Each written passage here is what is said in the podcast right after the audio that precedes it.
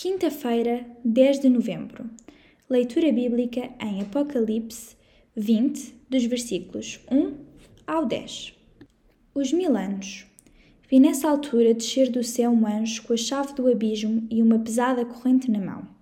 E prendeu o dragão, a velha serpente, o diabo, Satanás, e amarrou-o durante mil anos.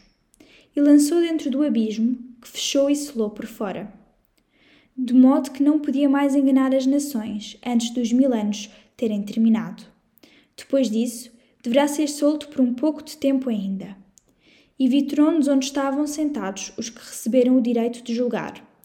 Vi também as almas daqueles que foram degolados por causa do testemunho que deram de Jesus e da palavra de Deus. Estes não adoraram o monstro, nem a sua estátua, nem aceitaram a sua marca nas testas ou na mão voltaram de novo a viver e, durante aqueles mil anos, partilharam com Cristo da sua própria autoridade e do seu governo. Esta é a primeira ressurreição.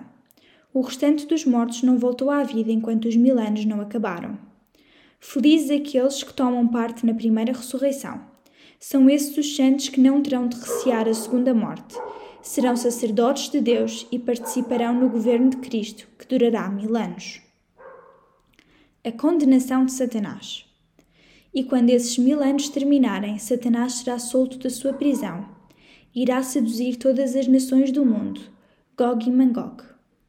Ele irá reunir as nações para a batalha, uma multidão incontável, tal como a areia do mar. E atravessou todo o mundo e cercou os santos de Deus e Jerusalém, a sua tão querida cidade.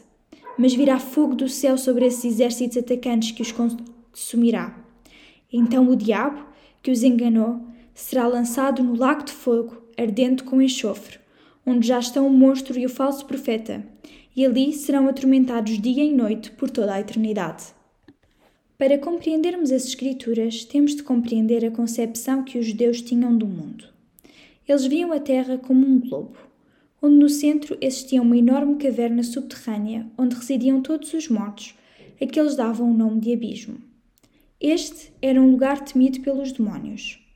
Na história de Lucas 8, do versículo 26 ao 34, os demónios imploram a Jesus que não os mande para o abismo, versículo 31.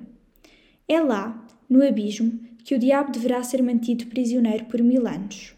Quando nas Escrituras se usa o número mil, significa muito e não literalmente mil.